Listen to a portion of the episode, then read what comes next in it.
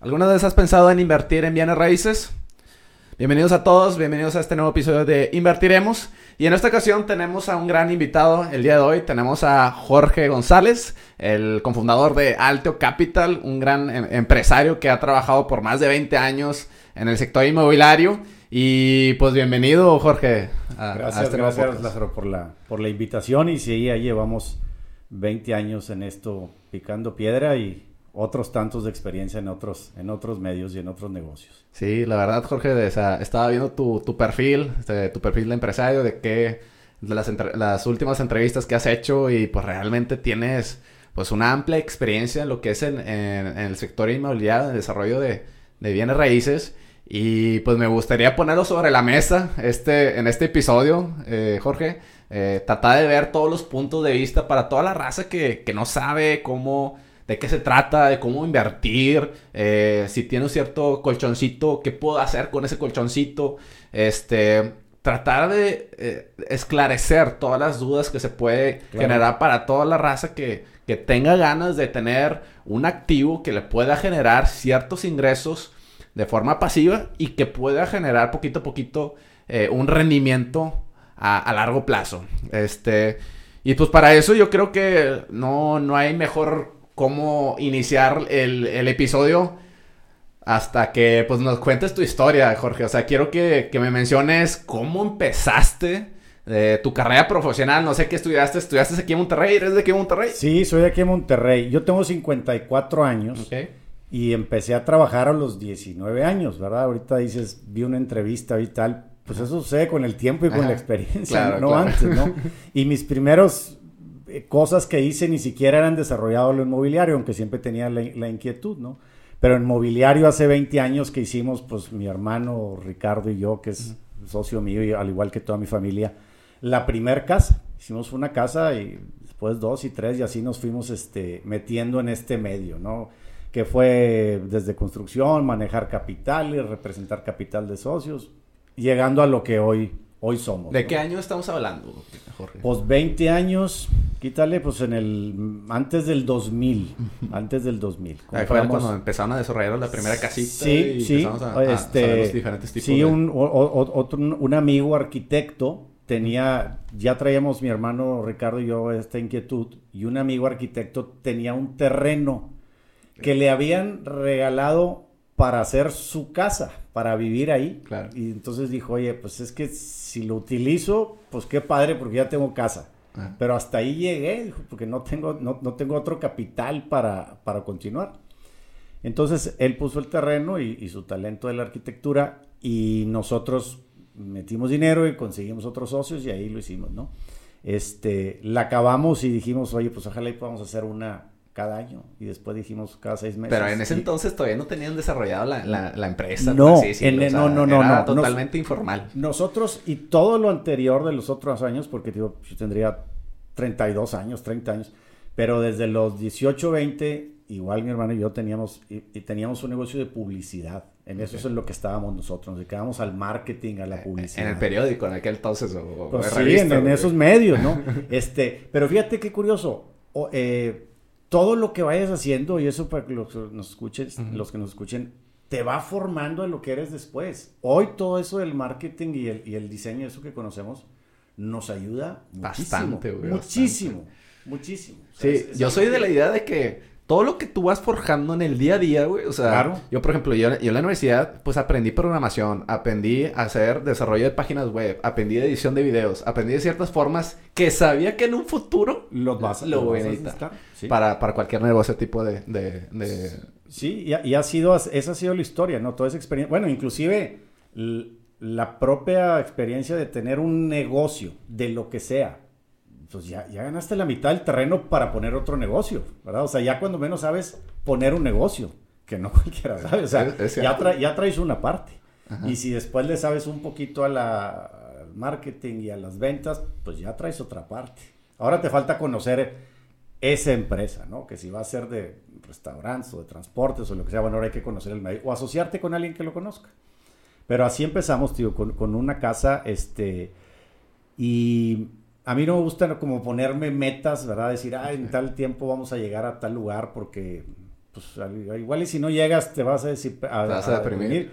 Pero sí sé que siempre me gusta ir, ir, ir haciendo más cosas. O sea, no, no es la verdad teniendo más y, y te vas, este, te digo que pensamos hacer una casa al año, una cada seis meses, y, pues ahorita se puede decir que, pues a lo mejor hacemos una diaria, y las horas de trabajo son las mismas, eso es bien padre también. Claro. que fue un hijo mío a la oficina que estuvo ahí una semana, me dice, el cerebro crece, ¿verdad?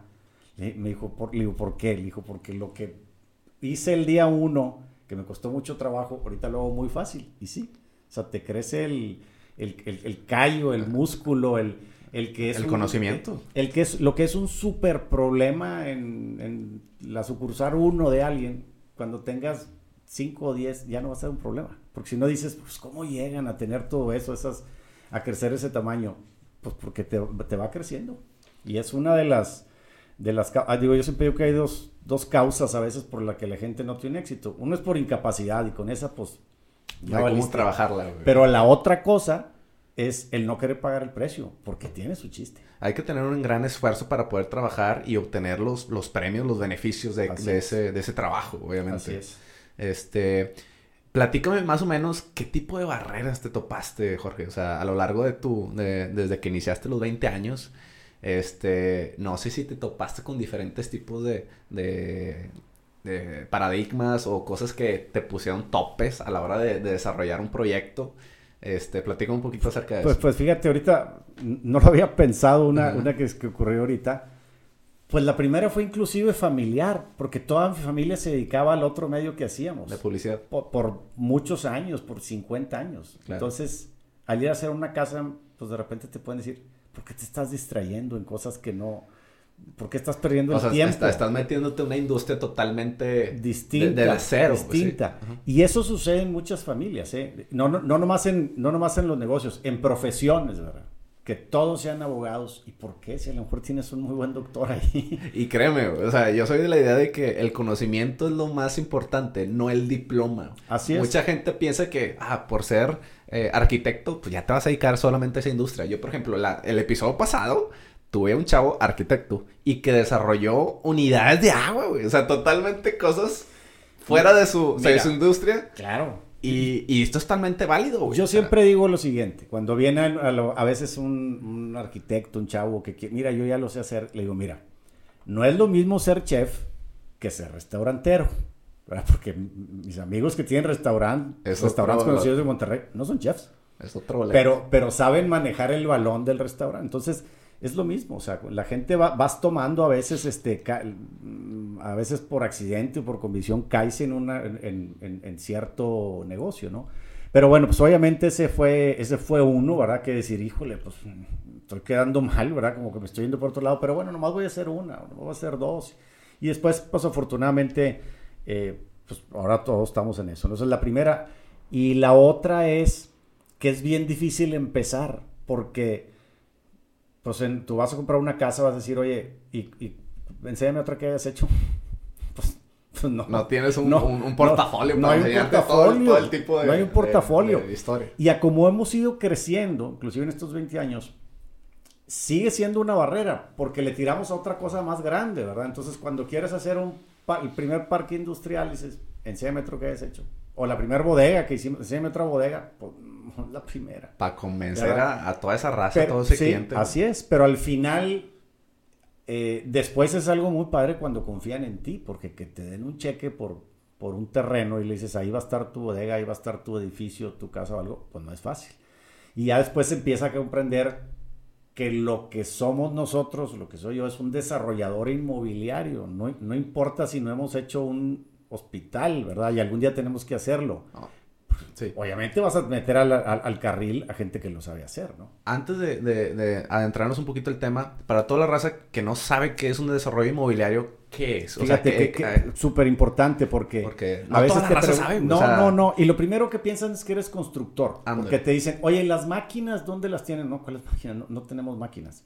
Y después te hacen varias preguntas que te dicen, entonces no tienes nada. O sea, bueno, entonces eh, ¿quién hizo la arquitectura de tal edificio? Pues la hizo el arquitecto fulano de tal. O sea, todo lo vas... Un desarrollo inmobiliario es alguien que busca el mejor uso de la tierra de cualquier tipo de uso de suelo para desarrollar en él el mejor negocio, ¿verdad?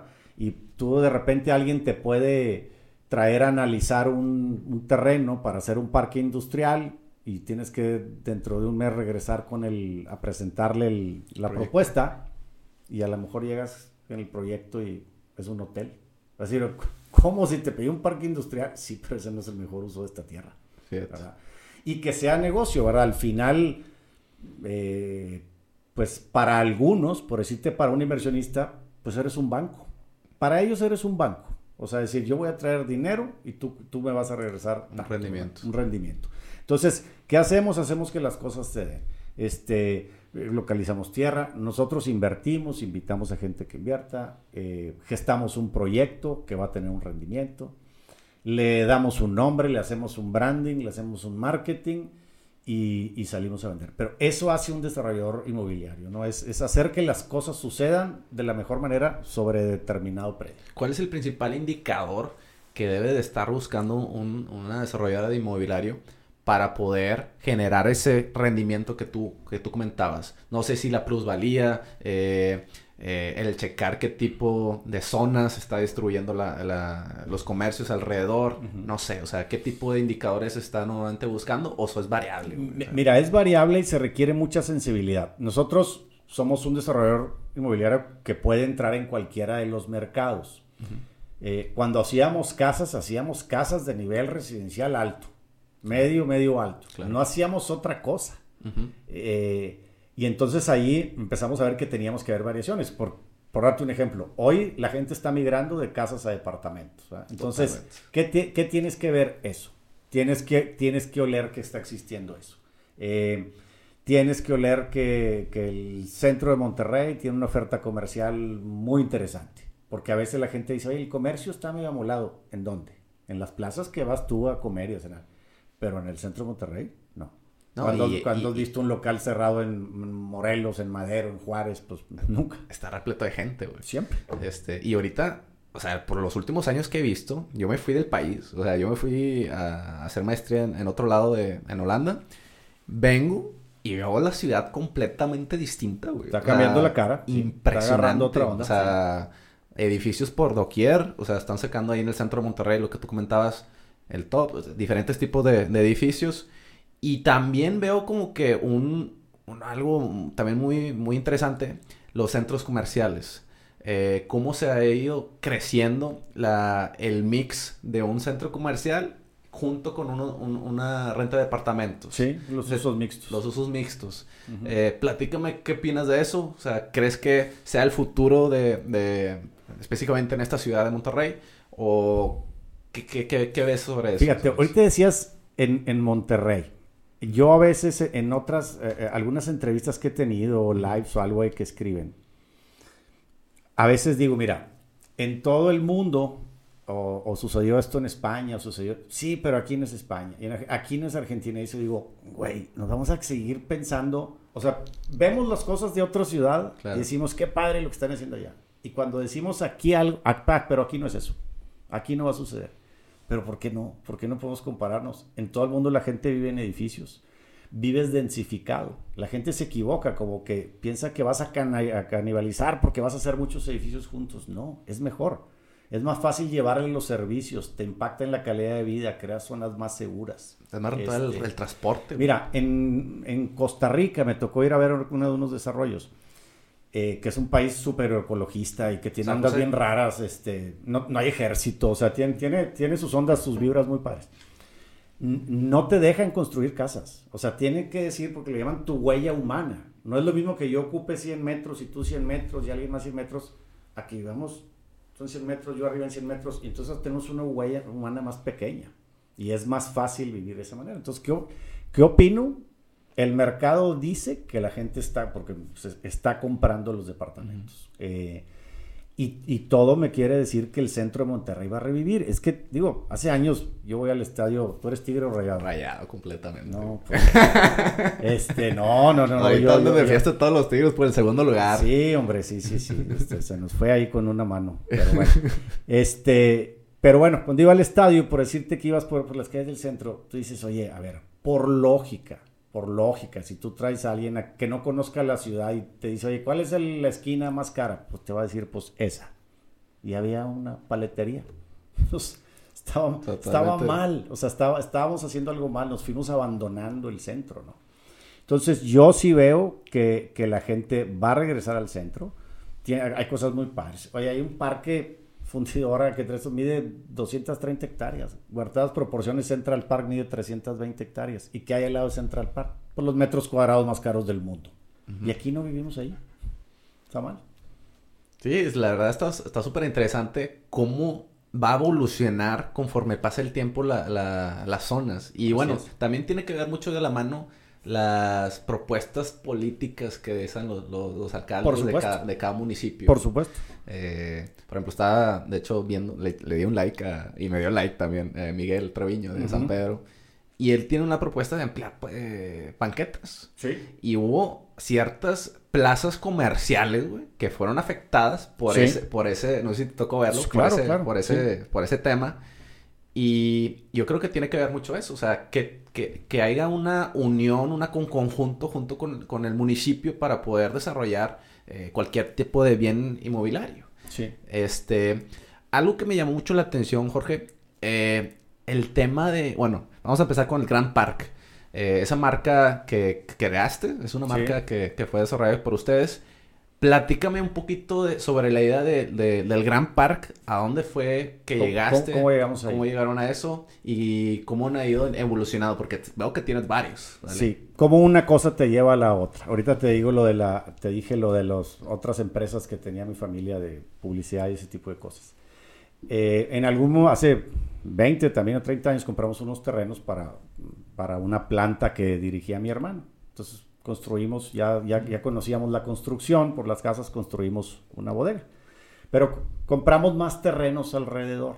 Y entonces, como ya conocíamos el mundo de, la, de las inversiones y los bienes raíces, pues estudiamos que lo industrial como patrimonio es de los mejores negocios que existe. Te voy a dar un ejemplo. Si tú pones 10 pesos en una casa, te van a pagar 3 pesos de renta por ella. Si tú pones 10 pesos en una bodega, te van a pagar 7, 8 pesos por ella. Entonces dijimos, lo que sea patrimonial, vamos a hacerlo industrial. Y creamos bastantes metros de bodega patrimoniales.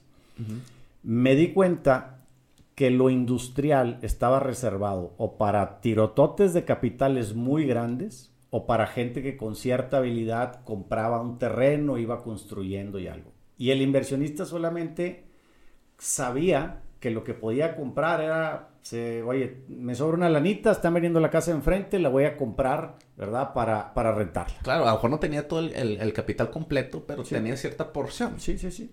Y entonces yo estaba convencido de que había mucha gente que quería, que podía comprar industrial si le explicabas cómo era el negocio, porque a la gente no lo, no, no, no lo entendía. Llevaron una señora una vez a la oficina y entró y dijo, Oye, qué bonito está aquí, dijo. Me dijeron que era industrial y pensé que iba a estar todo sucio. que, tiene que ver una cosa con otra, pero bueno. La imagen que tiene, este, lo, que lo industrial tiene que ser así, ¿verdad? Pero bueno, entonces creamos, ahorita te decía cómo conceptualizamos las cosas, pues creamos una marca, ¿verdad? Creamos una marca y le dimos un nombre y, y lo pusimos en redes. Y si tú leas Grand Park, te lo encuentras en redes y en noticias y en tal, ¿no?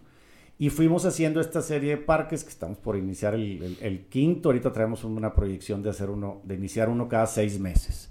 Eh, y nos fue muy bien. O sea, la gente le entendió a que digo, ok, sí, sí quiero comprarte una bodega. Sí quiero hacerlo. O sea, ya, ya tengo departamento. Yo tengo. Entonces, como que abrimos ese mercado. Porque nos compran usuarios, es decir, el que tiene su fábrica y, va a poner algo. Y también el inversionista. Que también el usuario está ya también entendiendo. Porque de repente una persona que fue me dijo, no, es que te quiero comprar una bodega porque ya no quiero pagar renta. A ver, ¿cómo está la onda? ¿Tú, tú pagas renta en otro lugar y tú vas a comprar una bodega y ya no vas a pagar renta. Pues no, pero ¿por qué no? O sea, nomás quiero la renta es para ti. Una cosa es tu fábrica de zapatos y otra cosa es tu, tu, tu, tu, bodega, ¿no? Mira, ¿cuánta gente conoces que abuelos que tenían una tienda en el centro de zapatos, la zapatería ya cerró, pero ahorita viven de los locales? Entonces ya, ya estamos entendiendo eso, porque también eso estaba medio raro antes. Decías, no, pues voy a, voy, a, voy a, poner un local ahí porque mi abuelito me ha prestado un local, pero pues es que el local es un negocio. Entonces, bueno, pues así fuimos entrando a lo, a lo industrial. Nuevo León tiene una cosa buenísima, ¿verdad? Que somos, para empezar, los últimos 10 años Nuevo León ha requerido 300 mil metros de bodega cada año. Entonces, que han sido, tú dices, oye, en la pandemia, ¿cómo, cómo, cómo siguió? Igual, como pasó en la recesión o en la devaluación o en la inseguridad, ¿verdad? Hace algunos años que dijimos, no, Monterrey se acabó, ya todo el mundo está aquí. Pues no le pasó nada a la industria. Afortunadamente somos proveedores de todo el mundo, de cemento, de acero, de coches, de, hasta de cerveza. Claro. De todo el mundo. Entonces, todo eso crea sus satelitales. Y por eso yo creo que ha sido parte del éxito y que la gente dice, ah, yo me puedo montar ese negocio. O sea, yo puedo comprar una, una bodega y me la va a rentar a alguien que es satelital de todas estas marcas grandototas que hay aquí en Monterrey. A eso quería llegar. Los diferentes tipos de modelo que tiene una desarrollada está súper interesante y, y, quería raspar cada uno de ellos. Sí. Veo que también tienen el tema de preventa. Sí. Antes de que se desarrolle un proyecto, ya ustedes están eh, ofreciendo ese servicio de preventa. Me gustaría ver eh, eh, en qué, o sea, qué se basa todo ese rollo. Posteriormente se desarrolla el bien inmueble, sí. la bodega en este caso. ¿Qué tipo de modelos se ofrecen para ya cuando ya está construida el, el, el, la bodega? Veo que también tiene, bueno, si quieres tu local, puedes comprar tu local. O sí. si quieres invertir, puedes rentir veo como que tiene diferentes tipos de modelos. No sé si me puedas explicar para toda la raza cómo se diferencia entre uno y otro. ¿Cómo se hace? Sí, una, una preventa. Y para empezar, sí. cada mercado tiene su tipo de preventas. Claro. Lo primero que nada, la, la preventa es un ganar-ganar. Gana el que te compra y gana y ganamos nosotros. Porque entonces me permites, o, o me permite, sea, con su dinero, empezar a, a, construir. ¿Existe un riesgo para el, para el chavo que pone la preventa? Simplemente Mira, la liquidez. Yo siempre, cuando, yo lo que creo es que cuando alguien, va, o sea, para el que compra. Sí, para, que, para el que invierte. Pues lo que pasa es que tienes que saber a quién le estás comprando. ¿verdad? O sea, uh -huh. no hay negocio que no tenga riesgo, pero uh -huh. los bienes raíces tienen muy poquito. Entonces, si tú vas, o sea, a mí hay gente que me ha dicho, es que me quedaron mal en este desarrollo y tal, pero, pero no preguntaron nada, no vieron nada. Entonces, Hoy, después de toda experiencia, te decía yo la primera casa hace 20 años, no, pues para que te dieran un cheque de una casa, pues, ¿qué, has, ¿qué, más has hecho? Ahorita ya hay un carrito, afortunadamente, que está siempre girando. Y, el, y, y la ganancia de, tuya al comprar en preventa es que, por decirte, no sé, edificios de lo que estamos haciendo en el centro de Monterrey, uh -huh. han subido en, en, O sea, el que compró hace un año ya ganó un 40%, han subido un 40% los precios. Y todavía no lo ha pagado. Porque los, los, los, depas los vas pagando poco a poco. Los vas pagando 20%, 20% dividido en 30 meses. ¿Y ya te están pagando los rendimientos? ¿O hasta que ya esté construido? No, hasta, el, o sea, no, a él, o sea, su departamento, él compró el departamento 7 del piso, piso tal. Okay. El departamento 8 se vendió 40% más caro. ¿Cuánto valen las cosas? Las cosas valen lo que te paguen por ellas. ¿Verdad? Entonces, eso es lo que hace, lo, lo, lo, que genera una plusvalía. Eso vale, lo que te paguen por ellas. Lo Entonces, que está en el mercado, la, sí, la, lo que te paguen por ellas. Entonces, si hoy tu departamento que compraste hace un año en 2 millones, ahora vale 2,800, pues ya te ganaste un 40%. Claro que es, es, es, es, un poco complejo, porque el departamento aún ni existe. Exactamente, güey. Entonces te, te gana y en, y, y, y, y dónde cobro, güey. O sea, ¿dónde, está, ¿de dónde saco la lana? Cuando esté listo, ¿verdad? También puedes ver desarrollos, pues, pues pues que ahora vale menos. Yo creo que tiene que ver mucho eh, en el tema del cliente, del, del, comprador, que haga una cierta investigación claro. de cómo es la empresa con la que está invirtiendo, que vea si tiene una experiencia, se vea si, si ya está de cierta forma un poquito más estable. Porque han habido casos de, de fraude, o sea, en diferentes... Claro, bueno, pues claro, tú, claro. Tú ya sabes, tú ya que estás es que, es que mira, mucha gente que le ha hablado que le ha ido mal en una cosa, yo, yo le pregunto este, ciertas, oye, ¿te dieron esta información? ¿Te dieron la otra? No, pues no, pregunté nada. Pues ¿cómo? Pues tienes derecho, pues es tu lana. Claro. A, a, pedir lo que tú quieras. O sea, oye, voy a comprar un... Aquí, mira, vamos a hacer un edificio en el centro de Monterrey. ¿Me dejas ver la escritura? Los planos, las cuestiones legales, los Déjame permisos. ver la escritura. Quiero ver si está tu nombre. Oye, no, está este otro nombre, pero mira, es mi socio. Acá está un papel que lo avala, que es mi socio. O sea, ¿Cómo? ¿No, ¿No, viste de qué se trataba? ¿Cuáles son los cinco, los, los, digamos, tres puntos principales que debe checar una persona uh -huh. eh, para la que se quiera aventar en una preventa? O sea, mira, lo primero es, yo siempre lo digo, la viabilidad del negocio. Claro. O sea, te voy a un ejemplo. A veces que rentamos un, un, local, tú vas a rentar un local y dices, ah, pues déjame ver si esta persona tiene eh, eh, recursos financieros y tiene tal. primero que te lata el negocio. ¿Qué va a vender? No, pues va a vender una cosa. No va a vender nada, le, va a ir que mal. tú veas, sí, una tendencia. Sí, hombre, ni, aunque tenga lana o algo no te va a poder pagar. Pero bueno, lo primero es, yo diría que te lata el negocio. ¿Verdad? Oye, ves un departamento en la playa, tal, se puede, se podrá, y ya lo ves y dices, oye, ¿le darán el permiso?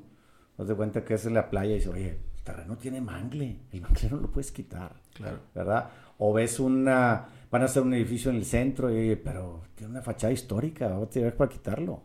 O vamos a hacer aquí unas casas en el cerro, en tal lugar, no están dando permiso, entonces tú solo tienes que hacer una pequeña investigación. A ver, si fueras a poner un restaurante, ¿a poco no te meterías horas investigando, yendo a ver otros restaurantes y probando recetas y haciendo tal? Y a lo mejor vas hasta otra ciudad a ver cómo operan. Entonces, ¿por qué si vas a comprar un bien raíz que es un negocio, porque todo lo que haga que te caiga lana en la bolsa es un negocio, ¿no? ¿Por qué no haces todo ese research? ¿verdad? Y si vas a rentar o le vas a pedir al dueño, es lo mismo acá. Entonces, uno que te late el negocio, que, que veas que es viable, entrevístate con el desarrollador. O sea, la gente, oye, pues quiero hablar con el gerente, con el director, con el dueño. No, pues está muy ocupado. Ah, pues, pues por otro lado. ¿qué, qué, Vaya, si, normalmente yo, les contesto el teléfono al que me hable, el que me hable, y entre más me hablen mejor, ¿verdad? Entonces yo creo que eso tienes que haber hecho y documentación. Ahora, hay veces que no es tanto, que, hay un... Hay un proceso. hay un proceso, ¿verdad? Tú no puedes llegar el día uno a decir, oye, quiero el permiso. No, está el permiso listo, va a salir dentro de un año. Pero no lo necesitamos ahorita, porque vamos a empezar a, construir dentro de un año, ¿no? Pero que veas que, que vaya eso yendo, ¿no? Entonces, eso sí, al que quiera invertir en algo, pregunten lo que quieran. Y vayan a verlo y vayan a hacer y que, y que los, que los convenzan de que funcione. Pues ya está, raza. Eh, para toda la raza que quiera invertir en, un preventa, que le dé la coronazonada, primer punto. Segundo punto, que haga su, su research. Y si, si la empresa con la que está invirtiendo tiene esa confianza que le pueda generar. Y el tercer punto, los, los documentos legales que, que pueda tener la empresa. Ahora, normalmente, ¿cuánto se tarda un proyecto? Yo sé que pues, son un poquito tardados, a lo mejor hacer un edificio o una, un, un, centro, un gran par, por ejemplo como cuánto te tardas o varía de, diferentes tipos de procesos. los tiempos son los que ve la gente, o sea, el que edificio, ah, un edificio se tarda dos años, no, se tarda como cinco.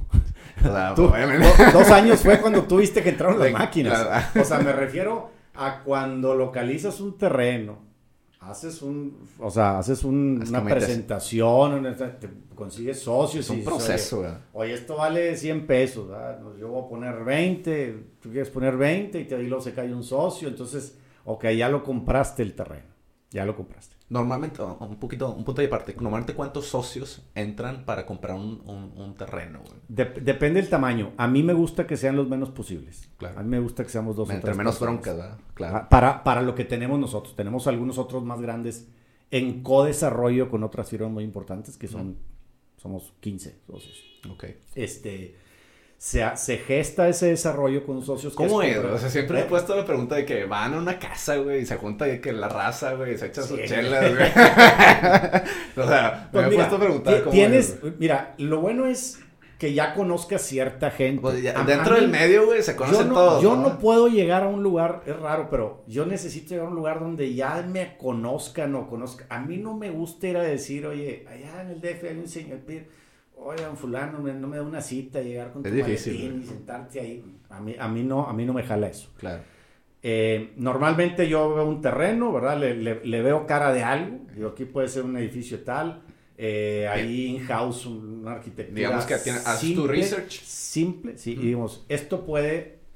Eh, y, hay, que, hay que valorar el terreno. Por si tú un terreno eh, también la gente a veces le, lo quiere vender a un precio que no y, digo, las, cosas, valen lo que se puedan construir sobre ellas, como dije hace rato. Entonces ya haces eso y sales, oye, ¿le quieres entrar? ¿Quieres entrar? Se trataría de esto. Es un proceso de tres o cuatro años. Eh, yo creo que podríamos tener un rendimiento anualizado de un 20, un 25%. Esto quiere decir que en cuatro años puedes tener el doble del dinero, ¿verdad? Si, si dura cuatro años. Si se te atrasa el proyecto, vas ganando menos lana. Es la misma lana, pero no es lo mismo que tú me des 100 pesos y yo te regrese 100 el siguiente año que te lo regrese dentro de, 100, dentro de 10 años. Claro. O sea, el retorno bajó.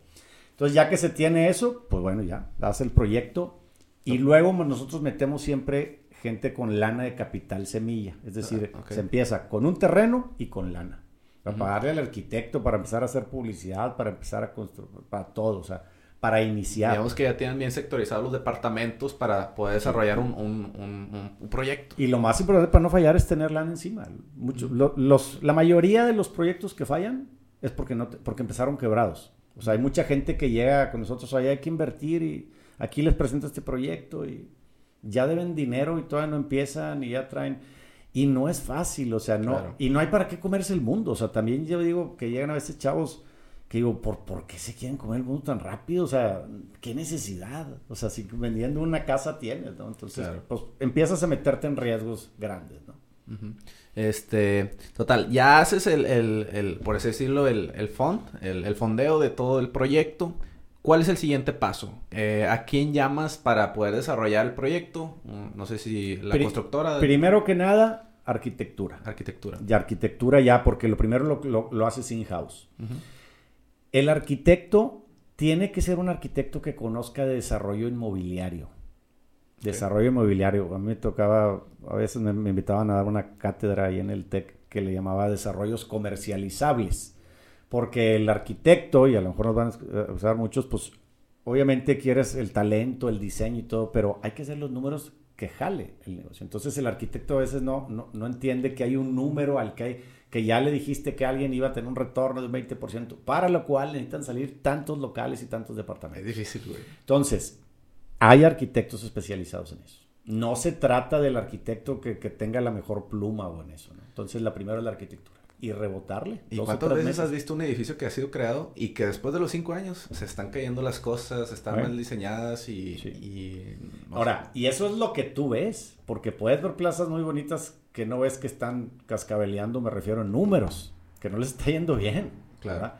Entonces, lo primero es la arquitectura. Una vez que tienes la arquitectura y que la defines con los socios, pues nosotros normalmente luego nos pasamos a branding y marketing, que le metemos mucha, bueno, más bien de ahí ya se, ya se divide en células. Ya el equipo de branding y marketing empieza a jalar, este, con el de comercialización para sacar precios, y empieza el project manager, que nosotros, es que es la quien lleva la obra dentro de la, de la empresa, a hacer los concursos.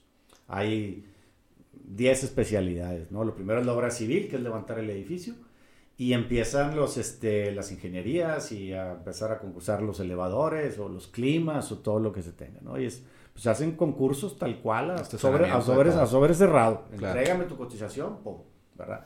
Y, y lo que sí es que se invita a gente que tenga experiencia en eso. Y ahí yo sé que es bien duro. Otro día me, me escribe, hay una persona que siempre me escribía en Instagram y me- siempre me dice, oye, te quiero vender tal cosa. Y te quiero-". Le digo, oye, es que estamos buscando gente que tenga experiencia. Y dice, no, pues me la, nos la pones muy difícil a los nuevos. Le digo, yo sé, pero yo no puedo llegar con los socios a decirle, oye, le vamos a dar oportunidad a este chavo que haga este edificio. Claro. Hay muchas ganas, y tal tienes que ir haciendo un piso, dos pisos, tres pisos y así es como te vas metiendo. ¿me entiendes? Yo cuando pues pedía dinero para hacer una o dos casas, pues, no me atrevía a, dinero, a pedir dinero para un edificio. Entonces, bueno, pues ese es el Y proceso. es poquito a poquito con escalonada. Lo güey. mejor es poco a poco. O sea, Lo para que poquito a poquito gane experiencia y vaya Sí. agarrando imagen en, Claro. su, en su proyecto.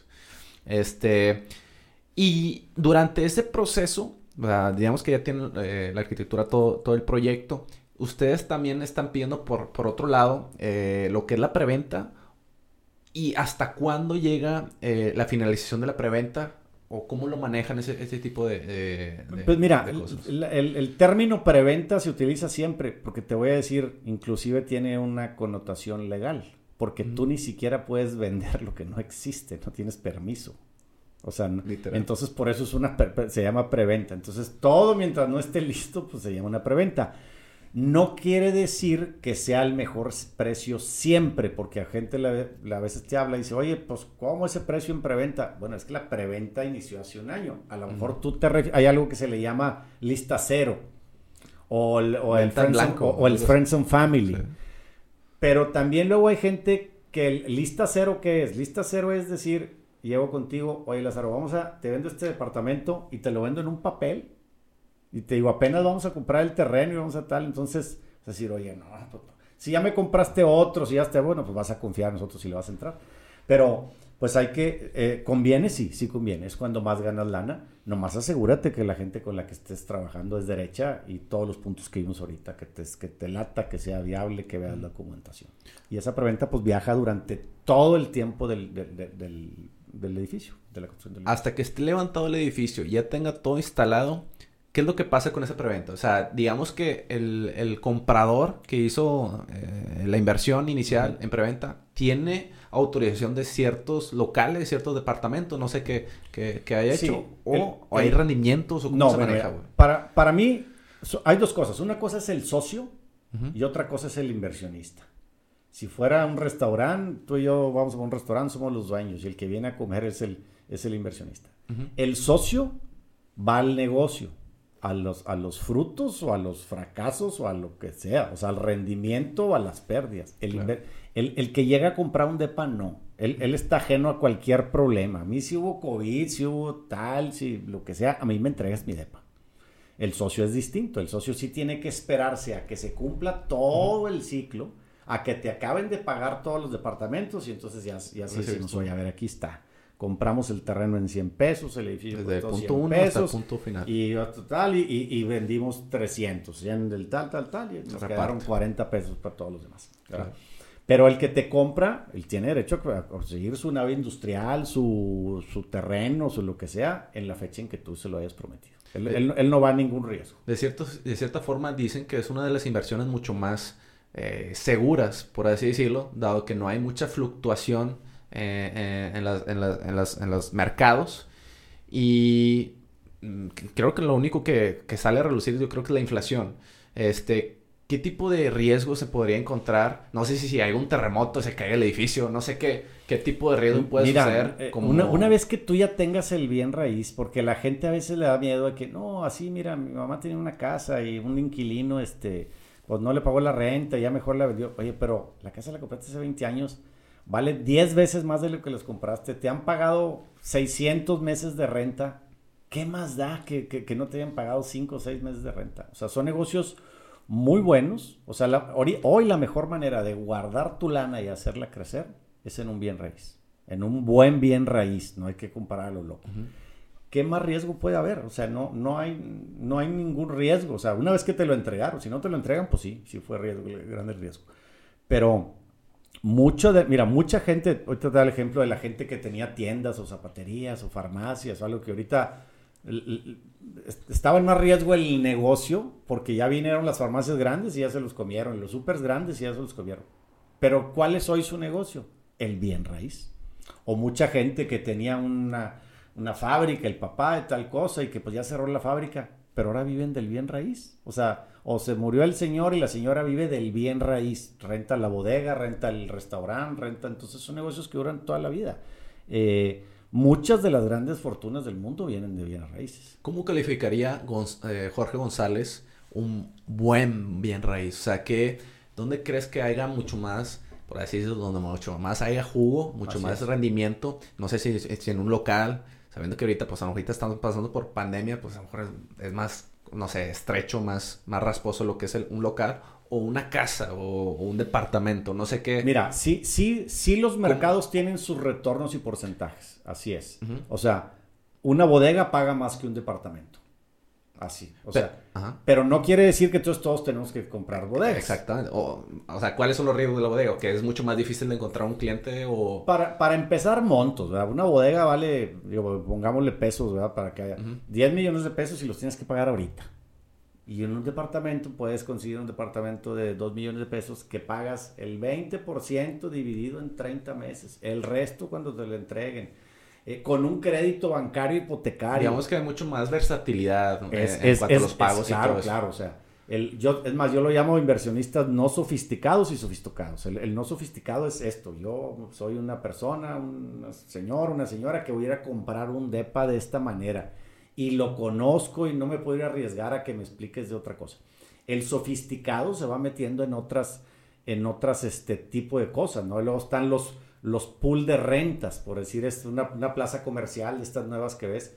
Ya no es que el local 4 sea el tuyo y el 5 sea el mío, sino que el 3% de la plaza es mío y el 7% de todos los locales. ¿Cómo, cómo, o sea, para, para explicarle a toda la raza, cómo, me, me, llama mucho la atención ese, el pool, lo he escuchado bastante. ¿Cómo se genera y cómo, cómo funciona? O sea, se juntan 10 personas. Es una empresa que se va a llamar Plaza Express, ¿verdad? Y en vez de que tú compres el local 1 o el tal, te dicen, esta plaza vale 10 millones de pesos. Vamos a poner un número. En conjunto. En conjunto. ¿Cuánto de la plaza quieres comprar? No, pues yo quiero poner 3 millones. Ok, el 30% de la plaza es tuya. De todo. ¿El local de arriba o el de abajo o el del medio o el de atrás? De todos. ¿Qué pasa? Que eso te, garantiza, número uno, que siempre estás teniendo un ingreso. Si la mitad de la, raza, de la plaza está rentada, pues tú recibes la mitad de tu lana. Independientemente de cuál local sea. A veces lo pongo como un restaurante, ¿verdad? De cuenta que si ponemos un restaurante, oye, ¿cuáles son tus mesas y cuáles son mis mesas? Pues, pues todas son de todos. No, no me vas a decir, oye Jorge, ¿sabes qué? Ayer no vino nadie a tus mesas, se fueron las mías. Entonces, así sucede en las plazas. También, eso, eso hace que también todos estén interesados porque la plaza vive. Y, y lo has visto en plazas, ¿no? Que en plaza tal no jala el elevador. Y les dices a los de abajo, oye, no jala el elevador, hay que meter uno nuevo. Hay que meterle lana a la plaza. ¿A mi, a mi qué? Si yo estoy abajo. Se lavan las manos. Yo estoy abajo. Pero no entiende que sí le va a afectar que la gente no puede ir a la de arriba. Entonces, cuando todo es de todos, la plaza tiene un gobierno. Es un gobierno este, que la administra y reparte las utilidades. es, esa es la, e, eso es como hoy las plazas buenas funcionan. O sea, un inversionista de cierto nivel o cierta construcción nunca te va a comprar un local solo en una plaza. Sabe que esas plazas duda eh, podrían fracasar más, más fácil que una que tenga el otro esquema. Un inversionista no sofisticado este señor o esta señora que tiene un dinero y, no va a entender, dice, ¿dónde está mi llave y mi escritura? No, no tienes llave ni escritura, de un, o sea, una escritura pública. Tú estás en, en una empresa, tú eres el 5% dueño de esta empresa que es dueño de toda la plaza. Hay gente que no le entiende eso. Dice, no, no, yo quiero mi llave, yo quiero mi local y yo quiero... Entonces, esa es la diferencia de una, de una renta tradicional al llamado pool de renta. ¿Eso lo maneja una desarrolladora o lo maneja otro tipo de empresa SAC? No, o sea, la desarrolladora... Lo que pasa es que, mira, las desarrolladoras, eh, en el caso de nosotros, pues, es cuando ya todo el proyecto. No, pero el desarrollador es el... Tengo que repetirlo. Es el que desarrolla el proyecto. Los dueños son otros. Nosotros somos dueños acá, ¿verdad? O sea, yo, yo siempre digo, el, ah, están los dueños del carro o los dueños del avión y está el piloto. Entonces un desarrollador es el piloto y los dueños del avión son los que vienen atrás. En este caso, en el mío, en el que nosotros hacemos, nosotros pues llevamos las dos cachuchas, a lo mejor yo me voy de piloto y, mi hermano se sienta también atrás. O sea, porque también somos dueños, le metemos, ponemos capital. Entonces, esos dueños generan, generan esa, esa sociedad de esa, de esa, plaza, son los dueños. Y luego alguien la administra esa plaza, ¿verdad? No es que el dueño va a tener que ir a ver, o sea, contratas una administradora de la plaza que se encarga de rentarlo, de que esté en perfecto estado todo, de, de repartir los dividendos. todo el show. Sí. Perfecto. Este, platícame si tuviste de alguna forma, eh, digo, desde que iniciaste, yo, yo sé que nos adelantamos un poquito, eh, mentoría o un mentor o alguien que te pueda haber enfocado hacia el, eh, ese ramo de, industria de bienes raíces, ¿tuviste algunas nociones de ciertas personas eh, aquí en esta ciudad o, en otro lado? No sé. Fíjate que, que mm, para hacer una casa de la que hice yo chiquita no se necesita, pues es como si, como si alguien quiere hacer su casa. Entonces la verdad es que lo fui aprendiendo. Pero yo sí tuve una mentoría muy grande de mi papá, y de mis hermanos y de mi mamá en, en cuanto a en cuanto a chambear, en cuanto a hacer negocios. Yo creo que más en la administrativa, ¿no? En, en, sí, en poder hacer un negocio. Digo, mi papá empezó este, su negocio pues, sin, sin, ni un peso. O sea, sin, sin, sin, nada, ¿verdad? Que era de otra, de otra cosa, ¿no? Y después sí me fui haciendo un equipo. Pero si te para la primera casa, platicaba ahorita el caso que pues no, nos aportó un, buen amigo que es arquitecto, entonces pues ya traemos un arquitecto a bordo. Entonces ya, ya, ya pudimos ir viendo las cosas. Ya tienes la palomita. Y después, pues para venderlo, pues échale al marketing, que ya sabías, ¿verdad? Ya hablan mejores presentaciones y todo eso. Y siempre, siempre yo, yo nunca he volado solo en nada. O sea, no, no fue que un día dije, oye, voy a, quiero meterme a los bienes raíces, voy a tomar un curso de cómo hacerlo yo la verdad es que, que está bien que se toma y puedes aprender un poquito, ¿verdad? pero no, no es que lo puedas aprender de un día para otro, ¿no? Este, entonces, tío, pues sí tuve una mentoría de negocios y administrativa de, de mi papá, que siempre fue un hombre de, trabajo. eh, de mis hermanos, de mi hermano mayor, que también, pues siempre, siempre lo considero un mentor. Y, y lo demás, pues fue paso a paso. Conforme pasa la marcha. Paso a paso. Pues digo, hace rato comenté que yo no planeo, yo no sé qué voy a hacer el otro año. Yo no sé qué, qué voy a hacer. Yo no sé si voy a ir de vacaciones, este, que, que, que sí voy a ir, pero no sé a dónde ni, ni, ni, ni nada. Entonces, lo mismo ha pasado ahí. O sea, cuando necesitamos una casa, oye, dos casas, tres casas, oye, pues hay que contratar a alguien de tal. Y hay especialistas. Yo lo que siempre recomiendo es que te rodees de gente que sepa más que tú. Y literalmente, a lo mejor en, diferentes departamentos, diferentes sectores que no son, que son ajenos a ti, güey. O sea. No, pues es que una empresa es grandísima. ¿Cómo madres vas a saber? Oye, la, cobranza y el tal, y, el, y los impuestos y los abogados y negocios más grandes, broncas más grandes. Entonces también tú te tienes, quieres hacer un negozote que trae una bronca grande, tienes que contratar a un abogadote de este tamaño. Nunca vas a hablar con un abogado, abogado es un tiburón, te va a comer. Claro. Entonces por eso necesitas hacer así, para que tengas un problema así, contratas un abogado. Y entonces ya puedes ir con el otro y con el otro y con el otro. O sea, ya después te es bien fácil, pero yo la primera vez que había que ir a hablar con un fondo de inversiones, pues Literal, Y ya, ahorita te la pones más fácil, ¿verdad? Y, y no te da miedo de qué tamaño sean. Claro. Te levantas de la mesa si no te gusta. No, es que mira, nosotros somos fulano y esto es así, así. No, ¿sabes qué? muchas gracias, ahí nos vemos. Claro. O sea, no, importa que seas de ese tamaño. Yo creo que también hay que saber decir no a ciertas circunstancias. Claro. Y, y, eso es en todo, ¿eh? O sea, yo no sé, nomás para manejar tu agenda, tienes que saber a decir no. O sea, o a cosas de, no todos, nosotros por decirte ahorita afortunadamente somos muy visibles, por así decirlo.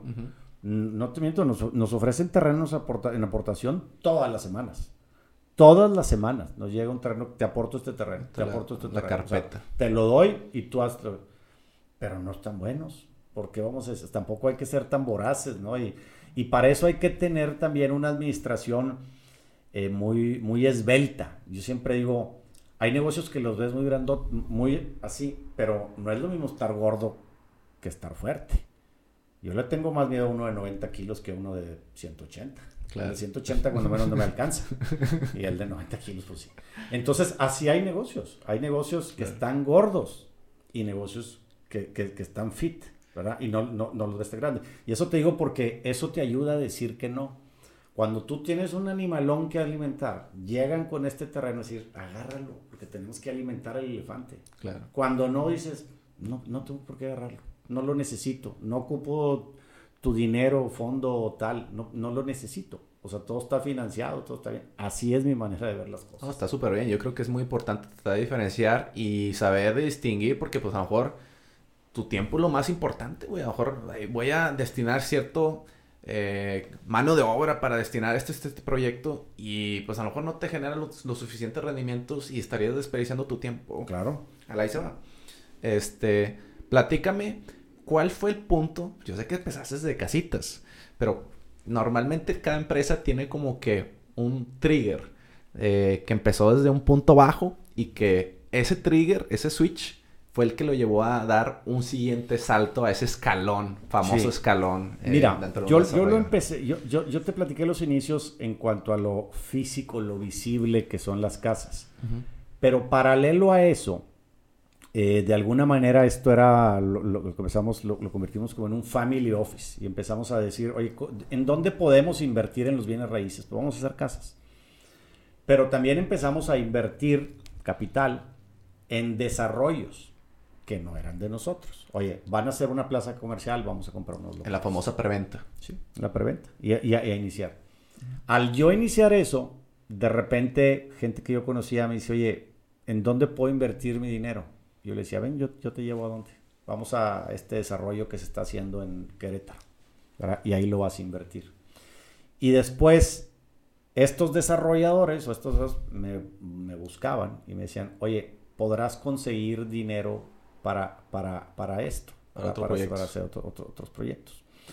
Entonces, yo no diría que hubo un trigger así de golpe, pero te diste cuenta de que hay otras formas. Sino que se fue llevando a conocer a ver, déjame ver cómo están haciendo estas gentes un desarrollo, cómo están haciendo tal. Y, y algo que pasaba también es que ya conocías muy bien el sector y decías, estas gentes ya confían en mí, me van a dar su lana para que yo les diga dónde. Y yo veía la plaza comercial no, y, decía, y, tú te entrabas dentro de ese proyecto, o sea, tú claro. y martías en un, en, en un edificio claro, claro, y tú sabías qué hacía, qué hacía, qué, qué hacía. Güey. Así es. Y pero, pero te das cuenta que a veces los intereses del desarrollador y del inversionista no estaban muy alineados, porque tú veías una plaza y decías, más que ese local en el cuarto piso, no se va a rentar nunca. Entonces yo no quiero ni invertir, ni que nadie venga con, con nosotros a invertir, ni nada de eso, ¿no? Este, llevar a nadie a invertir ahí. Y entonces fue como empezamos a, a tratar de decir, bueno, vamos a empezar a hacer nuestros desarrollos. Y empezamos a movernos ahí en el industrial Inverso. Yo no, no hubo un, no hubo un, un, un, un, trigger, un accidente positivo, digamos, que dijera, ¡pum! Tronó de la noche a la mañana, ¿no? O sea, yo creo que fue dando, y raro, desde hace 20 años, todos los años siempre le digo a mi hermano, ahora sí ya vamos a empezar, ahora sí ya le hicimos y ya vamos a empezar. A otra liga. Pero, pero siempre haz de cuenta que siempre, me, dices, siempre me dices lo mismo y dices, todavía no hemos empezado. Pues que todavía no hemos empezado.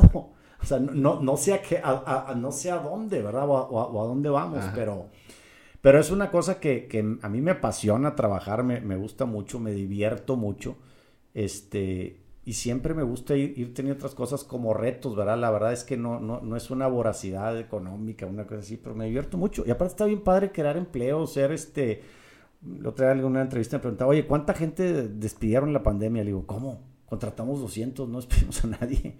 O sea, en los edificios o tal. Entonces, pues es, es muy bueno. O sea, que digas, oye, cada edificio que hagas hay 400 personas chambeando, pues a todo aunque sí, hubo ciertas partes de, eh, donde la construcción estuvo como que pausada. Sí, sí nos detuvieron, sí nos detuvieron. Para empezar, no hubo contrato, no hubo concreto y todo eso, ¿no? Pero, pero no, no, no, no, pegó tan fuerte más que la pausa obligatoria que hubo que tener. Y la verdad es que pues yo creo que estaban muy asustados todos y, y sí había que resguardarnos como hay que, como habrá que seguirle un tiempo, ¿no? Pero ya vimos que con ciertas precauciones, pues ahí la puedes librar. ¿Cómo, cómo, cómo, o sea, ¿cómo ha sido la vida post pandemia. O sea, ¿A ti ya te dio COVID? No, gracias a Dios. A mí, a mí sí.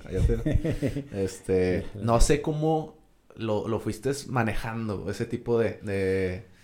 Fíjate que, que sí me dio, sí estuve extremada, no, no, no, tuve miedo, miedo de lo que iba a pasar, porque dije, la torre, dije, me va a hablar todo mundo, que tiene las preventas, en el estrés. las preventas, me va, me va a pedir su dinero de regreso ¿Cómo se lo vamos a decir? Hasta, o sea, si hubo un pánico y empezó a hablar la gente. Dije, a todos los que hablen que quieren su lana de regreso, a todos me los van a pasar a mí. Dije, no, pues a ver si me pasan uno mañana. No, pues 20 tenía que Pues ahí voy uno por uno. Entonces, oye, le, le, digo, mira, ¿por qué no hacemos una cosa? ¿Por qué no hablamos dentro de dos meses? ¿Ves que ya mañana me toca el pago de este mes? No, no lo hagas. Pero ¿por qué no hablamos dentro de dos meses? Me dice, pero ¿por qué dentro de dos meses? Le digo, porque tú estás muy nervioso y yo también. Es que es la tensión que generada por las noticias. Vamos a ver, oye, es que es que Se lo ponen como... Que, nos, que estuvimos, no sé, a lo mejor los primeros días cuatro o cinco horas viendo las noticias. Y, y curioso, porque hoy hay más casos que cuando estuvimos cinco horas pegados a la tele. Totalmente. Pero entonces, sí, y la tele sabe eso, la tele sabe que estás ahí pegado y te sigue y te sigue y te sigue dando. Pero entonces la pandemia, te digo, sí trajo eso. Lo que yo le dije a la gente es que, ¿cómo se me ocurrió que iba a pasar algo? En primer lugar, no sabíamos que esto iba a pasar. Y segundo, yo te aseguro que es lo mejor que pudiste haber hecho. Porque vas a ver que vamos a salir y que nos va a ir muy bien y que va a tener plusvalía.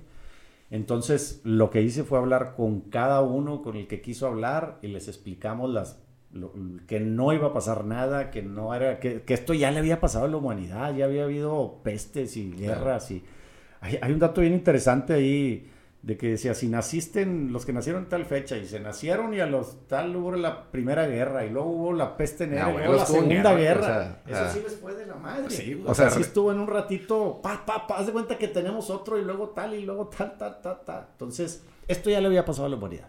Eso nos tiene que quedar claro y vamos a tener que salir o acostumbrarnos a vivir así. Tiene que haber soluciones ante todo esto. Yo creo que va a haber eh, ciertas personas, ciertas empresas que van a estar desarrollando cosas nuevas.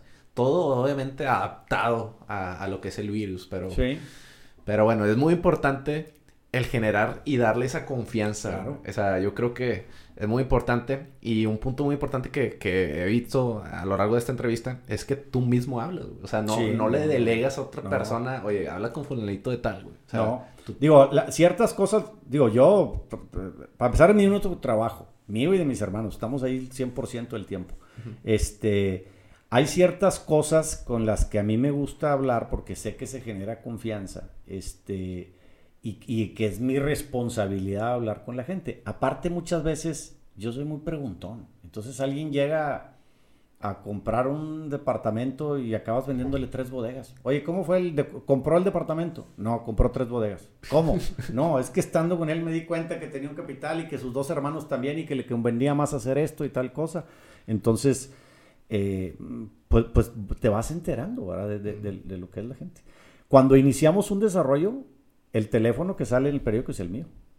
No es el de nadie, es el mío. Porque yo necesito ver, necesito sensibilizar, necesito escuchar qué quieren, qué dicen. Ah, están, están locos, está muy caro. Están, ya me voy con lo de las ventas. Le digo, mira, te van a decir que no les gusta la ubicación. Te van a decir, les vas a contestar esto. Ya sé. Y vas viendo ahí los, los, Ya los sé. O parámetros. sea, y yo primero palpando. me chuto todas las preguntas, yo, todos. O sea, sale y te caen muchas llamadas. Entonces ya sé que el sábado, este, siempre lo he hecho yo cuando estaban chiquitos mis hijos.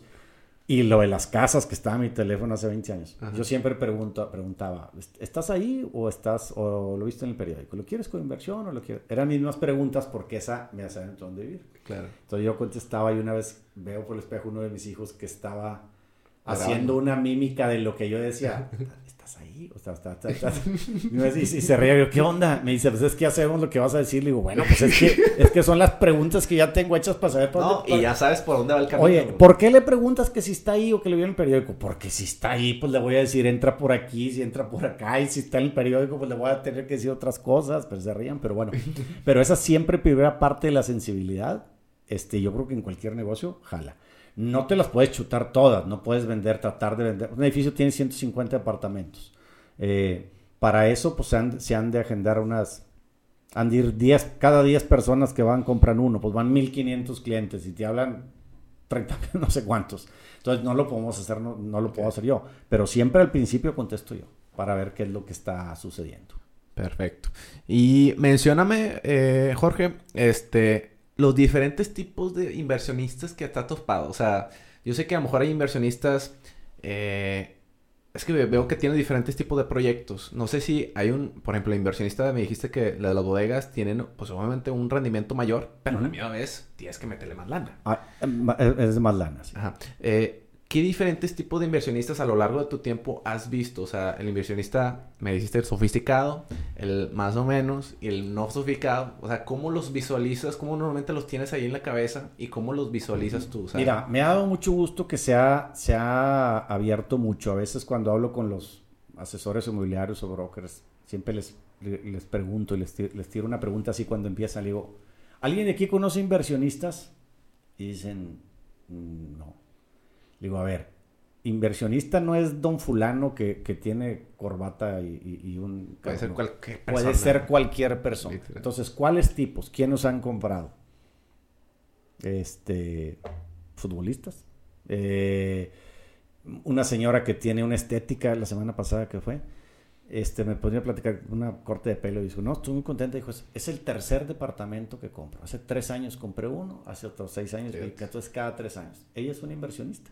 Este, tres chavos juntos. Tres chavos de 20 años que entre los tres lo compraron. Ya traen una visión ahí. Está buena esa idea. No, no, no, ya traen una visión a largo plazo que iban a no sé qué tanto estar comprando departamentos y todo. Entonces, oye, pues es que un departamento que pagas un 20% y vive en 30 meses. Si vale 2 millones, vas a pagar 400 mil en 30 meses. Son 15 mil pesos. Entre 3, 5 mil pesos cada uno. Cuando esté listo, lo hipotecas. Te presta la lana del banco, lo pagas con la renta.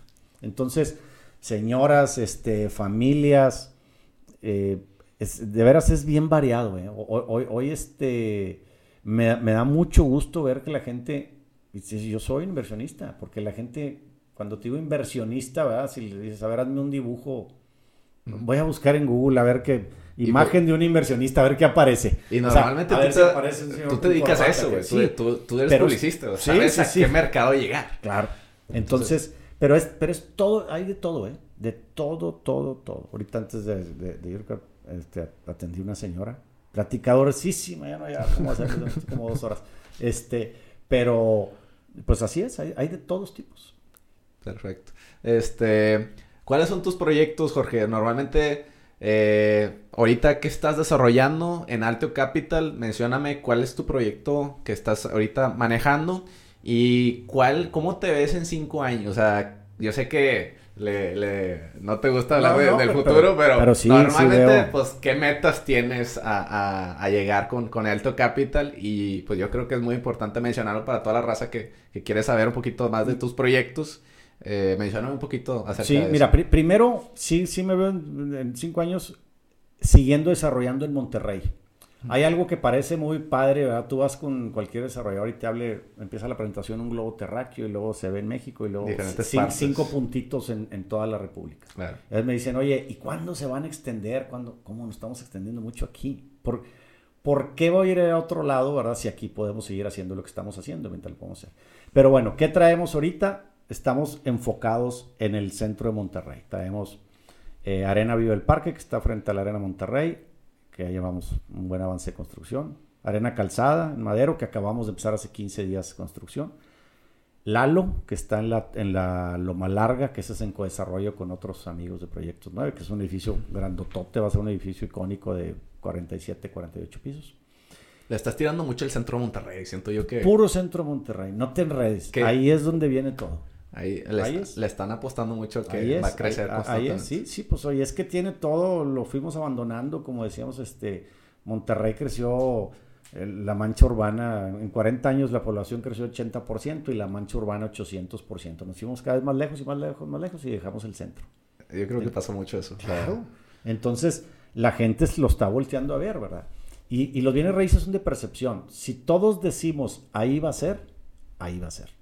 O sea, si todos los desarrollos nos ponemos a hacer y la gente lo cree y todo, pues ahí va. Si decimos ahí nos vamos a reunir, vamos a estar, entonces, pues sí, sí me veo. Eh, lo del centro de Monterrey lo traigo también un poquito aquí. Hicimos este una, una, una canción que se llama Vuelve a tu centro, ¿verdad? Con este con, con, Clemente Castillo y Flip Tamés, que son integrantes de, de una banda Jumbo de aquí. Em, y vamos a hacer más colaboración con el artista, que está muy buena y la pueden escuchar en Spotify, Vuelve a tu centro. Entonces le estamos metiendo, porque digo, digo obviamente es mi trabajo y es mi negocio, pero si lo volteas a ver y dices, oye, está padre. O sea, sí, sí se le puede pegar a la calidad de vida de las personas. O sea, sí podemos hacer que esté más seguro, que esté más iluminado. Entonces sí me veo como pues abanderando, ¿verdad? De alguna manera, ese, ese, metiéndole chamba a eso. Y, sí, y, yo pienso que mucho tiene que ver la desarrolladora, el arquitecto, en desarrollar el ambiente para que la misma sociedad esté fluyendo de una forma armonizada, güey. O sea, hay veces que te topas con, con calles bien estrechas, güey, que, que no sabes, que ya ni te dan ganas de pasar por esa calle. Sí, sí, sí. Este, y últimamente me he puesto a ver diferentes proyectos en los últimos, en los últimos años de, de diferentes arquitectos. Y veo que tienen como que ese, ese highlight de, oye, voy a construir esta zona para poder desarrollar, para que la gente vaya ahí y que se pueda estar generando una comunidad, un ambiente eh, armonizado, que haya comercialización, que haya entretenimiento, que haya vivienda no sé, que haya una, infinidad de, variables que puedan darse a, la misma vez. Hay algo que se llama calles completas, que es una normativa de las autoridades que hace poquito subí en mi Instagram. Me fui, el mayor ejemplo está afuera de todo el TEC de Monterrey, del Tecnológico de Monterrey. De veras, te impresionas. o sea, calles completas quiere decir una banqueta digna de adoquín de cierto ancho con entrada y salida para personas con discapacidad, con iluminación, con arbolización, con banquetas, las calles con todo. Entonces, eso crea eso que tú estás diciendo, es una armonía. Tú te esperas, el que esté ahí esperando el camión si quieres, la está pasando padre. O sea, está mejor, está en un lugar, en una sombra. Eh, hace que camines. O sea, incentiva al peatón, está hecho para que peatones. Y oye, si está a dos cuadras o a tres cuadras, a cuatro cuadras el banco, me voy caminando, no me voy en el coche. Y eso va haciendo que entonces, si hay más peatones, el comercio se beneficia, viene comercio de mejor calidad y es un, es una bolita de nieve, progresivo, ¿verdad? Que es el que estamos o quisiera yo que se, que se cree y el que se está creando para el, para el centro de Monterrey. Digo, Monterrey porque es lo que me toca ver, ¿verdad? Para los que nos escuchen o algo en otras ciudades, está sucediendo en todo el mundo. Esto no es, esto no es de aquí, esto es una tendencia de todo el mundo, ¿no? Es vivir más denso, tener estas calles completas, mejores banquetas, para pues crear, impactar en positivo a la comunidad. ¿Tienes de casualidad un proyecto ideal que hayas visto en otra parte, a lo mejor en otra parte del mundo, que tú dijeras, me gustaría replicarlo aquí en, esta ciudad y que, y que se pueda generar de una forma pues, rentable también para el, para el inversionista que quiera invertir? Este, no sé si Mira, a lo mejor, a lo mejor un, sí, un proyecto así tal cual. Que venga en tendencia. Pero hay, pero hay tendencias, este, esto de calles completas sucede en, todos lados. En España hay unas que le llaman supermanzanas, que son este, pues cuadros, digo manzanas, como le llamamos aquí, que tienes que tener ahí todo a la mano. Hay una ciudad en Brasil que se llama Curitiba, no cómo se llama el, el alcalde que ganó todos los premios eh, hizo todo un cambio, avenidas las hizo más chicas y todo, y lo criticaron muchísimo, pero es el mayor ejemplo de, de vaya, de, de, planeación urbana. Entonces, pues, no, no, un, no un desarrollo así de un edificio, pero ciudades que sean caminables como esas, pues la verdad es que eso es lo que yo quisiera. Eh, te digo, lo, lo, el TEC de Monterrey, de veras, está, impresionante. Y está bien padre, me puse en Instagram cómo iba yo caminando por una banqueta y después cómo cómo, cómo cambiaba. Algún tiempo que iba al, al estadio de los Rayados, estaba equivocado equipo, este, y siempre caminaba por ahí, dije, qué loco que caminé por aquí muchos años. Y nunca me di cuenta que estaba horrible la banqueta. porque, porque, porque dices, pues vas así es, así es, güey, el estadio que tiene. Pero ¿por qué no puede estar distinta? Mejor. O sea, hay cosas que nos acostumbramos, que decimos es México, es Monterrey, es tal. Pero, pues no, si hay, si hay otra manera de tenerlo, ¿no? Y esto desarrollo vas a ver qué padres banquetas, estamos haciendo banquetas de 14 metros iluminadas con banquetas, todo, o sea, muy, muy padre. Y poner ejemplo para las demás desarrolladoras, yo creo que es lo más importante porque te, van, te, van, viendo, ah, mira, este es el caminito a seguir. Sí, sí, sí, el de al lado se va, se va mejorando, o sea, eh, le das más valor a la tierra, entonces si hay algo, haces un edificio padre, lo que está al lado ya vale más, entonces si había un alguien que no cuidaba su fachada o que pues al momento que valga más, que vaya más gente, pues, pues le va a dar por arreglar su fachada, ponerla limpia, ponerla bonita. Totalmente. Muy bien, Jorge. Las últimas preguntas las hago de una forma personal para conocer, para que toda la raza que esté viendo eh, te pueda conocer un poquito más. Normalmente eh, la persona se define por los primeros 60 minutos de su vida. Eh, normalmente en día a día, ¿cómo vive Jorge González. 60 minutos de su día. De, su, de, un día, digamos que en un martes o un miércoles. Bueno, te lo voy a poner sencillita. El día de hoy. El día de hoy te levantas. Eh, los primeros 60 minutos, ¿qué es lo que hace Jorge? O sea, eh, se levanta a las 7 de la, de la mañana, hoy no tienes horario. No, no tengo un horario, pero sí me levanto a las, a las 7 o a las 7 y cuarto, a las 7 y media. Te levantas a las 7 y... Yo me levanto la hora... y prendo el switch del trabajo. Y yo me levanto para ir a trabajar, no para desayunar, no para... Directamente hoy, hoy, ¿verdad? Cuando mis hijos estaban chiquitos, pues tal, ya me Diferente, mayores, ¿no? Hoy yo me levanto, es pum, a trabajar. O sea, es este, de que, de que me decido que ya estoy, me, me 20 minutos, estoy en la oficina. Claro. Este... Llegas no, a la oficina. No desayuno en mi casa. Desayunas allá en la oficina. Un licuado en la oficina. Claro. Este, desayuno y como en la oficina todos los días. Ajá. Este, y me preparo un café. Primero que nada me tengo que preparar El cafecito siempre tiene que Este, me, gusta hacer, y aunque tengo mi espacio, mi oficina, de repente pasan pues toda una mañana o días completos he pasado sin meterme a mi oficina. O sea, me gusta estar, me siento platicando en un lugar, acá, o, me siento en, o me llevo mi compu, me llevo mi compu a otro, otro lugar y me siento. Este, pero sí, la primera hora es, me levanto, me baño, este, de traje, siempre ando de traje. Ahorita me quité el saco, pero siempre ando de traje. Y me voy directo a la oficina. Siempre empiezo en la oficina. ¿Qué es lo que primero que haces en la oficina? Llegas, saludas a la raza. Este... Digo, buenos días, buenos días, buenos días, paso y me voy directo a un lugar ahí donde tengo para tomarme un licuado y servirme un café. O sea, eso, eso sí es como, casi no tengo rutinas, pero es así. Es así. Es más, Mandali me dice, espérate, es que yo soy medio, medio desesperado en ciertas cosas. Entonces tengo que agarrar el café. Y si no hay café, cállate, se vuelve loco. Y empiezo a... Y abro la computadora. O sea, yo, yo tengo una cosa por decirte, los mails los dejo, los dejo de ver a las 6 de la tarde. Ya no, ya no los vuelvo a ver hasta el otro día. Hasta que me siento en la oficina. Okay. El WhatsApp y eso sí, a los que se portan mal los voy poniendo en silencio, entonces ya no los escucho. O Es sea, difícil, cuando- o sea, llegan mensajes y Sí. mensajes y mensajes y es imposible Sí. contestarle a toda la gente. No, y a veces tratas de, de contestar, ¿verdad? Pero cuando alguien, oye, una pregunta o un tal, entonces en silencio y los veo hasta el otro día. Y esa primera hora, por lo general, leo los correos, casi platico con la gente que tengo que, que- que platicar. Claro. Y mm, no te- nunca tengo, no me gusta poner una cita nunca. antes- ¿Manejas agenda o diferentes Sí, tipos de...? sí, pero nunca pongo una cita con alguien. Mi primer cita es a las 12.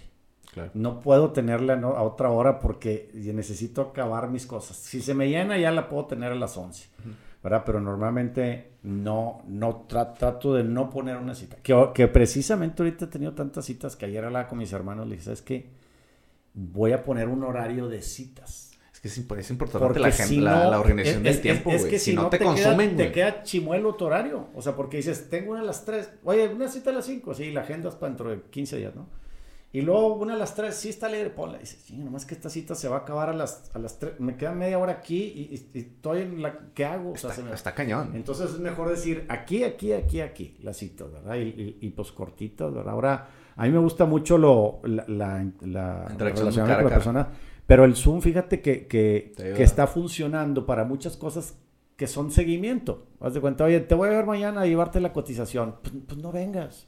Vamos a, vamos a ser ecologistas, hombre, no uses el carro, no vengas, nos vemos, me das la cotización, platicamos por Zoom y se acabó. Este, pero sí, esa es por lo general la, la primera hora. Creo que la primera hora por lo general estoy, de alguna manera, no, no, no como gusta, estoy solo, estoy, estoy conmigo. la, la- la primera hora es cuando pongo los Y dos. estás, estás como que procesando el... ¿Qué voy a hacer, No, verdad? Porque mi chamba es mucho, sí del pipeline, de, de lo que viene, pero hay cosas que no vienen en el pipeline, que es, y, y, y, y dentro de seis meses, ¿qué vamos a hacer? ¿Y qué vamos a hacer? Entonces tienes que crear, La visión vamos a buscar terrenos, vamos a seguirle. Siempre lo he tenido como que separado. Primero la ejecución, pero también en la misma vez la visión. ¿A dónde Sí. quieres llegar? ¿A qué Sí. punto? No, y hay gente que, y es importantísimo tenerla, porque hay gente que nomás puede tener un proyecto. O sea, nomás sabe ir de, del, del 1 al 100, pero hay que ir del 1 al 100 y cuando vas en el 25 hay que empezar el otro y el otro y el otro. Entonces tienes que traer todas las Porque si no, ok, ya acabé, ahora voy a empezar otro. Pues se, se- te fueron unos tiempos, cuando tienes que tener hombre en primera, en segunda, Y en tercera y- rápido, güey. y, uno corriendo a home todo, todo el- todo todo el tiempo. Totalmente. Y una sección nueva, Jorge, que estamos empezando a, a- a desarrollar, de, de- que estoy desarrollando en el podcast, es preguntas que dejó el anterior invitado. Ah, me dejó, me dejó chamba. Te dejó chamba, güey.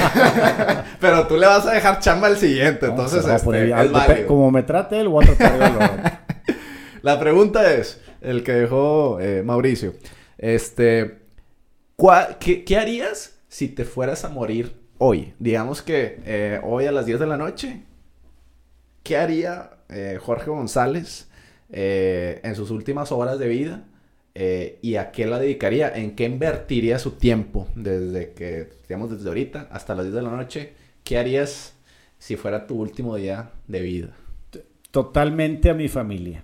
Totalmente a mi familia. ¿Estarías Yo con creo- tu familia? Sí, yo creo que yo pasaría, así si me la das con horario, este, pues podría ver a mis hermanos, después estar todos juntos, Ajá. este, estar todo el tiempo con, con, con, ay, me pusiste, hasta me dio escalofrío, no traes de otras.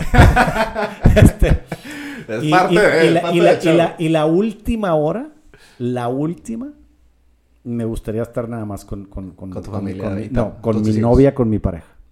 O sea, mis hijos son mi, mi corazón y todo eso, pero, pero como que sería una, una cosa de platicarle que, que quisiera Las para después o algo, ¿no? Este, yo creo que la... Yo, yo, vaya, creo mucho en la familia, creo en los hijos y creo mucho en la pareja. Este, creo mucho, mucho, que es el, que es el apoyo, que es el... Es el eje, el- todo, Sí, todo, güey. todo. Hay gente que, que no, lo- no le da un valor así, pero yo le doy un valor muy, muy grande. Impresionante. ¿Qué pregunta le quieres dar al siguiente invitado para dejarlo registrado aquí, para que no digan que, que lo estoy Híjole. inventando? Este, va a venir diferente. Oye, esa está buena, les debería echar la misma. Este, ¿qué, qué, qué, qué Puede ser de otro- ¿Qué, de qué- otro- qué- de qué otras han preguntado? ¿O lo acabas de poner esa? La acabo de... esa Es una sección nueva, entonces, este... para el próximo invitado que, Es que este, se este ve agarró interesante. Una, muy- agarró una muy perra. viene un chavo de publicidad, nomás como, publicidad. como tip. Como tip, te lo dejo. Híjole, la tengo que dejar ahorita declarada. La que se te venga- o, lo que, o lo que se te venga a la mente, literal. Es un chavo. Es un chavo. Ok, este... mm, Es que esa pregunta estuvo muy fuerte. O sea, ya, ya, ya, me puso muy alta la, te- la, te dejó la- alta la vara. La vara. Este... Híjole. ¿Qué, qué, qué, qué, qué pudiera hacer? Esa, la misma no se vale. Eh, Te dejo ¿qué, pensando. qué- qué estaría dispuesto a hacer por dinero? ¿Hasta, hasta dónde llega? Y, y con de, Ok. de hacer, de corromperse, de... O sea, hasta, ¿Hasta dónde? hasta dónde llegaría? su Digamos que si le ofrecen eh, un millón de dólares a cambio de hacer una payasada. Una campaña de publicidad negativa Ajá. contra alguien. Ok, va. ¿Verdad? Por ahí, por ahí, por ahí iría. Perfecto, entonces ahí queda registrado para, para el siguiente invitado. Este, Jorge, terminamos la, el episodio. Muchas gracias. La Ya verdad, está, Lázaro. Te lo agradezco por, por venir aquí al, al estudio de Invertiremos. Este, eh, último mensaje que le quieras decir a toda la raza que, que ah, conoce un poquito, que conozca un poquito de, de las desarrolladoras de inmobiliarias, específicamente aquí en Monterrey. Este, ¿qué le dirías a todos los inversionistas que quieran invertir en, en ese tipo de desarrollos que, que son nuevos para toda la raza que está interesada? Pues este canal es más que nada para invertir Claro. de inversionistas. De inversiones. Este, ¿qué le dirías a toda esa gente que si está interesada, eh, qué debe de hacer o cómo debe de empezar para, para O sea, hacer lo, ese camino? lo- lo primero yo creo que todos los que mm, tengan algo capital, invertir algo, deben de tener un portafolio inmobiliario. O sea, deberían de tener a mayor o menor grado algo inmobiliario. La gente tiene en el banco, en la bolsa, para diversificar. Tienes que tener algo inmobiliario. Eh, y, y cómo buscar lo, que exista, ¿verdad? Este, ver hacia dónde van las tendencias, ¿verdad? Hacia, hacia dónde está creciendo. Desconfíen de, de propiedades baratas. No, ahí está una muy barata. ¿Y, por qué crees que está barata? ¿Verdad? O sea, ti- tiene un, tiene un porqué. Claro. Entonces yo creo que sí, que inviertan, que, se, que, que, investiguen ellos el tema un poquito. Te decía ahorita el ejemplo. A ver, si vamos a poner un restaurante, ¿qué haríamos? Investigar, ¿no? Iríamos a probar el restaurante este, a probarlo a comer. Claro. Pensaríamos en tal, quisiéramos en tal. Lo mismo es esto. No puedes llegar a comprar un departamento, algo, porque, porque te gustó la maqueta. Pues no tiene chiste hacer una maqueta bonita, ¿no? Investigar un poquito. Este. Y que sepan que es un negocio. Y todos los negocios tienen un riesgo. Entonces, que tengan un riesgo medido. Claro. Igual que como si fuéramos por una cosa, es un riesgo medido. O sea, nunca queremos un escenario catastrófico, pero si dices, si sucede algo malo, no me va a pasar nada. No nada, ¿verdad? Pero no me va a pasar mucho. Que ¿Verdad? tengas ahí como que un plan B. Claro, claro. O sea, si, si, si me lo entregan un año después de lo que dijeron, ¿qué me pasa? Pues nada, ¿verdad? Entonces eso, yo creo que eso sería el, el, el no quererse comer al mundo, ¿no? Que ese es un consejo general para, para muchas cosas y llevarla tranquila. Pues ya está. Muchas gracias a toda la raza que nos está escuchando. En el canal de Invertiremos, en las- todas las redes sociales. Se, la- se los agradezco. En este, en este episodio estuvo Jorge González, fundador de Alta Capital, que estuvo más de 20 años. Que está más de 20 años. ¿Quién sabe cuántos Y- más? seguimos- no, no, yo ¿Quién sabe mientras, mientras se pueda. Hasta la salud se lo no, dé. Yo, yo disfruto mucho trabajar, la verdad. No, muchas gracias, eh, Jorge, por, por haber llegado aquí eh, con nosotros. Órale. Este, próximamente a ver si nos echamos una platicadita, a lo mejor puedas venir con diferentes proyectos en, un futuro. Estaría bien. Este, y pues muchas gracias a toda la raza que nos está escuchando, viendo por Spotify, iTunes, YouTube, redes sociales como Instagram, Facebook, todas las redes sociales está disponible. Y pues nos vemos en el siguiente episodio. Ya está. Gracias, Lázaro. Dale, gracias. Hasta luego, chavos.